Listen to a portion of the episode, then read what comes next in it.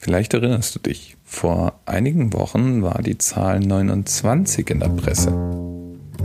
In Verbindung mit einem Rettungseinsatz in der Lüneburger Heide. 150 Rettungskräfte kümmerten sich da um 29 torkelnde Heilpraktiker.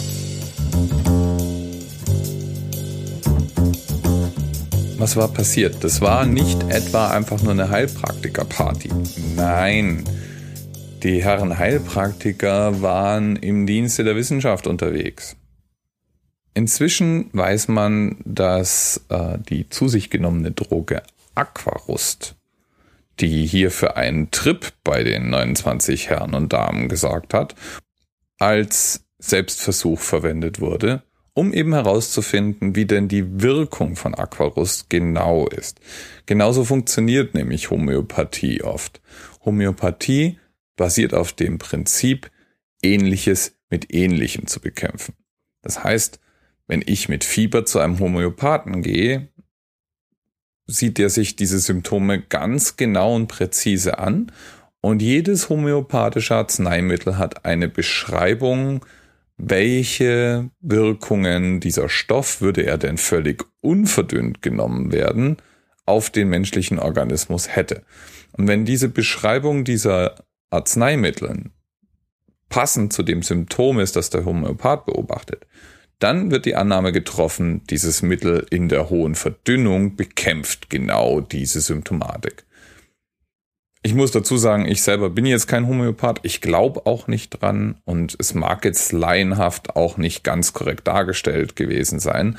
Aber was wohl in der Lüneburger Heide passierte, waren Homöopathen, die versucht haben, das Wirkprofil von Aquarust zu festzulegen.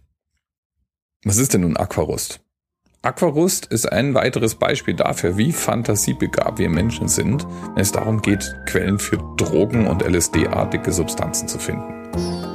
Aquarust ist eine sogenannte Legal High oder eine Badesalzdroge. Die heißen nicht von ungefähr so. Badesalzdrogen kommen nämlich tatsächlich manchmal als Badesalze oder als Kräutermischung oder als Duftkissen. Und es handelt sich um Stoffmischungen, die eben entsprechende LSD-artige Substanzen enthalten. Und wenn man sie denn nun raucht, trinkt, isst, schnupft, spritzt, Unterschiede je nach äh, Stoffkategorie, kann man damit entsprechende Trips produzieren. Es ist nur wenig erforscht, wie die genaue Wirkung auf unser Gehirn dieser Stoffe ist. Also ich würde sehr davon abraten. Und es kommt auch gar nicht so selten zu Höllentrips oder medizinischen Notfällen. Die besagten Homöopathen sollen Schilder hochgehalten haben, auf denen stand, Achtung, medizinischer Selbstversuch nicht einschreiten. Das hat dann letztlich die Rettungskräfte auch nicht abgehalten. Wenn du Kräutermischungen und Badesalze jetzt schon einigermaßen originell findest als Quelle für Drogen, das lässt sich ausbauen. Auf der Suche nach seltsamen Drogen oder Quellen für Drogen findet man im Internet Tonnen von seltsamen Ursprungsorten. Hier ein paar Beispiele. Man kann etwa eine bestimmte Krötenart, die am Colorado River zum Beispiel vorkommt, trocknen und äh, Saft extrahieren, der dann ein halluzinogenes Wirkelement enthält. Ich frage mich immer, wie ist man darauf gekommen? Hat irgendwann mal irgendjemand am Colorado River eine vergammelte, vertrocknete Kröte gefunden und die abgeleckt und sich dann gedacht, oh, es wirkt aber echt angenehm? Weiß ich nicht. Ähnlich geht es mir bei einer Droge namens Jenkem. Das sind vergorene menschliche Fäkalien, genau genommen die Dämpfe davon. Und diese Dämpfe werden von südafrikanischen Straßenkindern inhaliert und sorgen eben für einen Rauschzustand. Ganz ähnlich wie früher das Schnüffeln von Lösungsstoffen in Klebern, als noch Lösungsstoffe in Kleber waren, die Geräusche produzieren konnten. Nur muss es ja bestialisch stinken. Wem das jetzt zu eklig ist, definitiv mir ist es zu eklig, dem kann aber geholfen werden.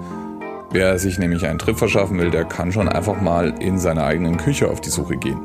So wird zum Beispiel von Muskatnuss berichtet, dass wenn man nur ausreichende Mengen davon zu sich nimmt, eben halluzinogene Wirkungen zu erwarten sind, inklusive allerdings eines massiven Hangovers. Schimmeliges Brot kann auch helfen. Bestimmte Brotsorten werden von einem Schimmelpilz befallen, der eine LSD-artige Substanz produziert. Oh, wahrscheinlich auch Höllentrip inklusive, aber hey, immerhin. Ich schmeiß, glaube ich, schimmeliges Brot trotzdem lieber weg, weil im Normalfall, wenn man die üblichen, in unserem Breiten verbreiteten Schimmelpilze erwischt, kann man auch einfach nur massive Vergiftungserscheinungen oder Lähmungen haben, wenn man das Zeug isst. So wie man nur genügend Muskatnuss zu sich nehmen muss, um high zu werden, gibt es übrigens auch bestimmte Käsesorten, zum Beispiel ein britischer Käse, der psychoaktive Substanzen in seiner Rinde enthält. Yummy. Aber auch da muss man genügend davon essen. Wem das bisschen zu viel ist und man möchte sich ja den Magen auch nicht völlig verderben, das geht auch alles einfacher. So weiß man zum Beispiel, dass in letzter Zeit in Russland Berichten zufolge der Missbrauch von Ersatzalkoholika zugenommen hat. Ich spreche von so Dingen wie Aftershave, in dem ja bis zu 97% Alkohol enthalten sein können. Das heißt, man dröhnt sich statt mit ganz regulärem Lebensmittelalkohol noch mit erweiterten Stoffen ordentlich weg. Und hey, was ist ja völlig egal, was man sich alles so in den Körper haut, oder? Das wird in Kenia noch eine Stufe weitergetrieben. In Kenia ist es übliche Praxis, sich seinen Sprit selbst zu produzieren. Und Sprit meine ich da durchaus auch als ganz, ganz, ganz schlechtes Wortspiel. Denn immer öfter wird berichtet, dass Kenianer ihren Alkohol, den sie daheim produziert haben, mit Treibstoff verdünnen. Und manchmal nicht nur irgendwelchen Treibstoff, sondern bis hin zu Flugzeugtreibstoff soll alles schon vorgekommen sein. Auch in der Kategorie Wie kommt man da nur drauf? ist eine Drogenpraxis, die man von bestimmten Eskimo-Stämmen und Eingeborenen aus Sibirien kennt, von denen nämlich berichtet wird, dass sie sich gelegentlich berauschen, indem sie den Urin einer Person trinken, die vorher eine bestimmte Pilzart zu sich genommen hat. Hat dann berauschende Wirkung. Oh mein Gott. Übrigens auch eine berauschende Wirkung, wenn auch deutlich geringer und nicht ganz so bewusst den meisten Menschen, hat Koffein. Koffein wirkt ab 250 Milligramm in dem durchschnittlichen Espresso-Shot, den man so bekommt, wenn man irgendwo sich einen Cappuccino oder Latte Macchiato bestellt, sind 260 Milligramm. Wir sind die Wirkung nur oft so gewöhnt, dass wir es gar nicht bemerken.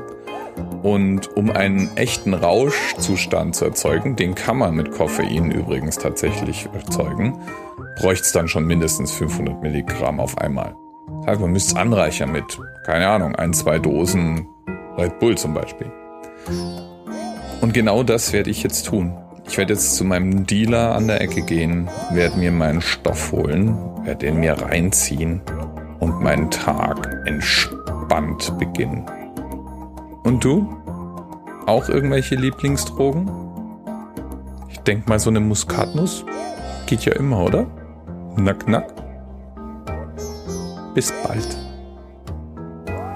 29 torkelnde Homöopathen. Sollte ich jemals eine Punkrock-Band gründen, werde ich sie genau so nennen.